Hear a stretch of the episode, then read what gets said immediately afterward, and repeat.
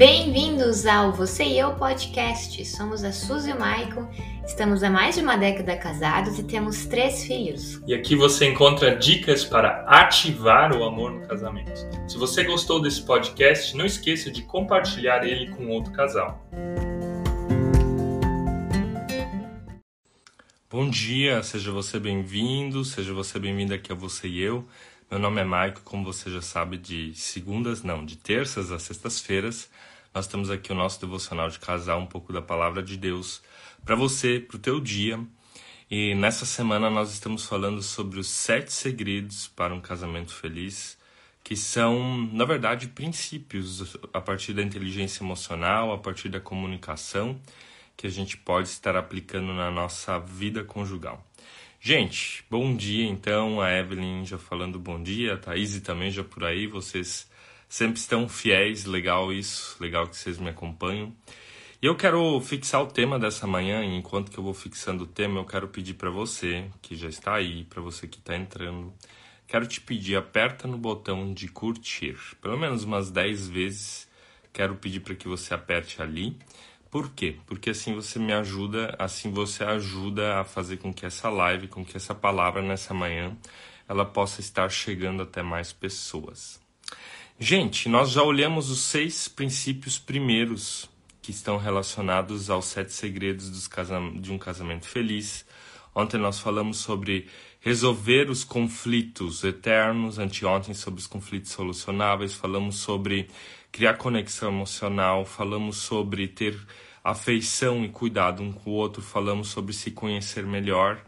E hoje, gente, eu vou falar sobre o último princípio que é o quê? Que é criar um sentido de vida em comum. Um casal precisa caminhar na mesma direção. Um casal precisa querer ter os mesmos objetivos de vida. Se um deseja ir para a direção A e o outro para a direção D ou C, uma hora esse casamento não vai dar certo. Se um deseja morar na cidade A e outro morar na cidade C, esse casamento não vai dar certo. Se um deseja ir na igreja A e o outro não deseja ir em igreja nenhuma, esse casamento também não vai dar certo.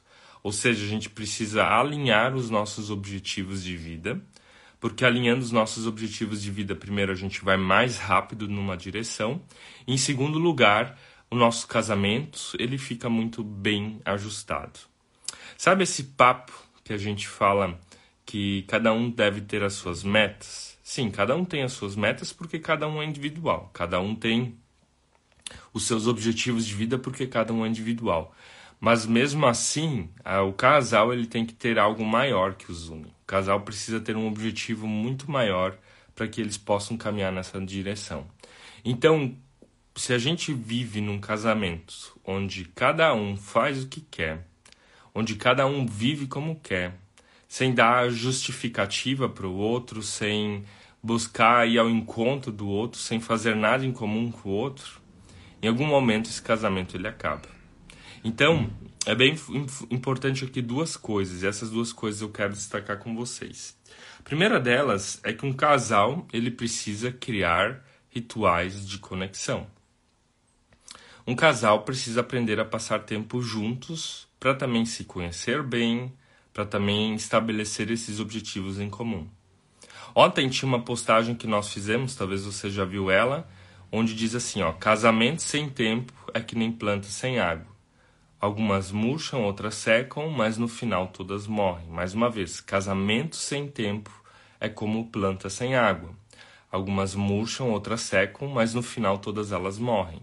O que, que isso significa? Significa que se no teu casamento, tá? Se no teu casamento não existir tempo juntos, uma hora ele não vai dar certo. Então vocês têm que aprender na vida dois criar rituais de conexão. O que, que são rituais de conexão? Fazer coisas em comum. Uma delas é refeições. Refeições é algo que ajuda um casal a ter tempo juntos. Casais que não comem mais juntos, que não tomam mais nunca mais café, não tomam não comem no almoço ou não jantam, pelo menos uma refeição no dia deveria ser juntos. Casais que não conseguem fazer isso vão ter muita dificuldade de ajustar também os seus objetivos em comum. Então, Algo que você pode estabelecer junto com o seu cônjuge é dizer: nós vamos pelo menos uma vez por dia tomar, comer uma refeição juntos, com tempo para conversar. Inclusive, a palavra comunhão, que é estar junto com outras pessoas, deriva de uma palavra é, latina que é companions. Companions significa dividir o pão. Ou seja, a comunhão ela acontece à mesa. Tanto é que a comunhão é um dos princípios cristãos, é um dos pilares de quem quer viver a sua fé.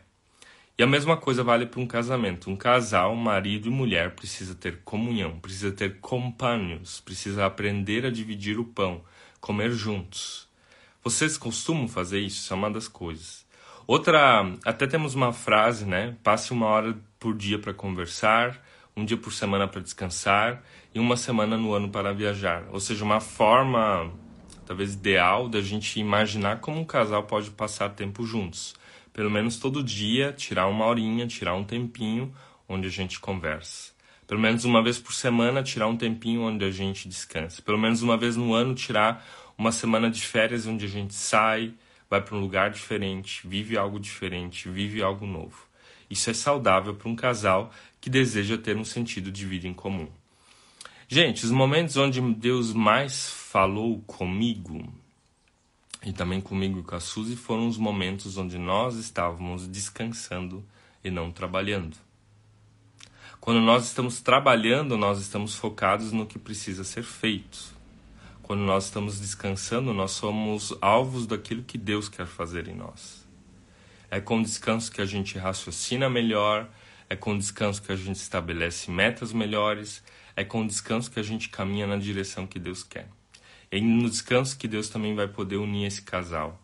É no descanso que Deus vai poder mostrar esses objetivos que esse casal tem em comum. Então aqui ó, alguns rituais, tá? rituais de casal para que vocês possam estar criando esse sentido de vida em comum. Tem casais que gostam de ir fazer compra juntos, não é tanto o caso aqui de casa. Tem casais que gostam de ir caminhar juntos, é algo que a gente gosta muito, mas mais difícil fazer agora com filhos pequenos.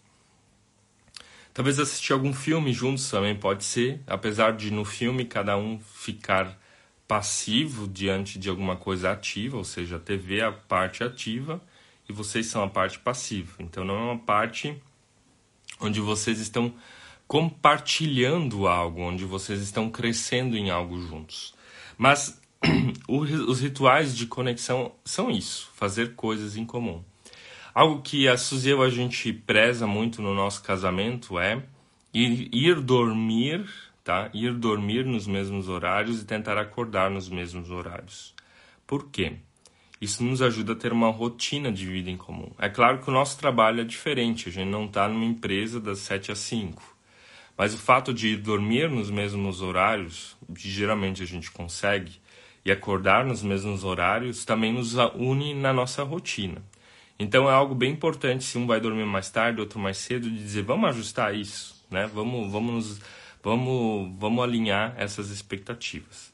Então, se a gente deseja criar um sentido de vida em comum, a gente tem que viver, passar tempo juntos. Passando tempo juntos, a gente então começa alinhar os nossos objetivos. Esse é o primeiro ponto. O segundo ponto agora é realmente criar. Desculpem. É realmente criar um sentido de vida em comum.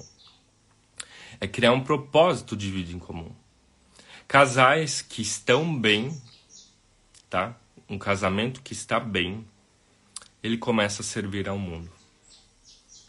Um casamento e a nossa vida, ela não pode só girar em torno de nós. E é claro que aqui é importante que a gente só serve o mundo quando nós estamos bem. Só podemos cuidar do outro quando nós estamos tendo esse autocuidado e o cuidado de Deus. Mas um casamento bem ajustado, um casamento feliz, ele começa a servir ao mundo, começa a pregar o evangelho começa a fazer algo pelo mundo. E aqui, quando eu digo que um casal precisa criar um propósito em comum, é exatamente isso. Quando vocês chegarem no nível de ajuste, o casamento ele começa a ser bênção para a vida de outras pessoas. E aqui eu não digo que você precise ir na rede social e falar de casamento. Mas a forma de você viver casamento é um exemplo para os teus pais, para os teus amigos, para os teus parentes, para as pessoas lá no trabalho. Ou seja, teu casamento começa a servir outras pessoas. E esse propósito, esse propósito que o casal precisa achar em comum, esse propósito ele pode ser sim um serviço, pode ser uma tarefa no mundo, uma tarefa na igreja, uma tarefa na sociedade. Às vezes também pode ser os próprios filhos. Criar filhos também é servir ao mundo. E esse propósito de ter filhos precisa unir o casal e não separá-lo. Esse propósito de fazer algo na igreja precisa unir o casal e não separá-lo. Esse propósito do casal de fazer algo no mundo precisa unir o casal e não separá-lo. Talvez você diga, ah, mas a gente faz tanta coisa lá na igreja que a gente não tem tempo um para o outro, então não é um propósito em comum. Porque o que vocês querem fazer é para ser a bênção que vocês estão recebendo de Deus e vocês desejam que isso emane para a vida de outras pessoas. E se você está tão ocupado com tarefas dentro da igreja que não sobra tempo para o teu cônjuge, tem alguma coisa de errado. Se você está tão ocupado com tarefas dentro do mundo que não sobra tempo para passar com o seu cônjuge, tem algo de errado. Esse propósito em comum não vai é uma coisa que vai tirar o tempo de vocês, mas é uma coisa que vai unir o tempo de vocês em favor de outras pessoas. Então, aqui é bem importante que a gente não confunda as tarefas que a gente às vezes tem dentro da igreja como um propósito de casal. Às vezes, essas tarefas dentro da igreja nos separam em vez de nos unir. Então, fique bem atento. Deus quer que você sirva a Deus. Deus não quer que você sirva a homens. E agora eu não estou dizendo que não é importante você servir dentro da igreja. Mas às vezes esse servir ele pode também ser por uma motivação errada e te deixar doente. Você percebe? Então, quero te convidar aqui a você pensar junto com o seu marido, a você pensar junto com a sua esposa, se o amor de você está transbordando. Se o amor de Deus está vindo sobre vocês, transbordando e sendo levado também para outras pessoas, sendo bênção na vida de outras pessoas. Vou revisar aqui conosco os dois princípios, dos sete segredos de um casamento feliz. O primeiro deles é. Ah, os sete princípios não, o princípio de hoje, desculpem. O primeiro deles é passar tempo juntos, ter rituais de conexão, onde o casal se encontra e se alinha, seja refeições, seja alguma, algum hobby, algum lazer. Segundo ponto é vocês criarem um propósito de vida em comum. Esse propósito de vida em comum pode ser uma tarefa na igreja, uma tarefa na sociedade, pode ser ter filhos, pode ser qualquer coisa que una vocês e abençoe a vida de alguém. Que una vocês e abençoe a vida de alguém. Você pergunta então, mas casamento serve para abençoar outros? Serve. Porque quando nós estamos bem, automaticamente a gente começa a abençoar a vida de outras pessoas. E se o nosso casamento ele não abençoa mais a vida de ninguém, significa que o nosso casamento não está bem. Deixa eu revisar. Se o casamento, o nosso casamento não abençoa a vida de ninguém, o nosso casamento não está bem. Se o nosso casamento não abençoa a vida de ninguém, o nosso casamento não está bem.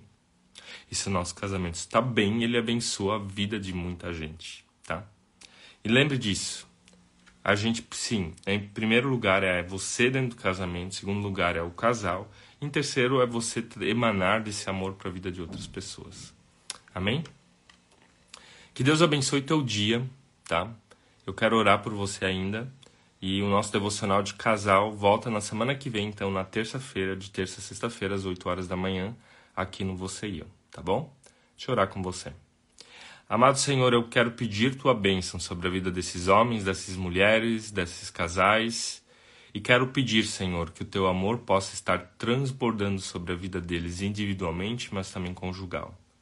Para que esses casamentos eles encontrem um sentido de vida em comum, um propósito de vida em comum para também abençoar as pessoas que estão à sua volta, seja filhos, parentes, amigos, a igreja ou a sociedade. É o que te peço em nome do Senhor Jesus. Amém. Amém, gente. Que Deus te abençoe hoje, que você possa ter um excelente dia, uma excelente sexta-feira na presença de Deus, um excelente final de semana e nos vemos de novo então na semana que vem às 8 horas da manhã. Se você gostou desse, desse, desse, dessa live, passa lá na nossa última postagem, curte ela, compartilha ela com alguém, comenta, assim você também apoia o nosso ministério, o nosso trabalho, tá bom? Até mais.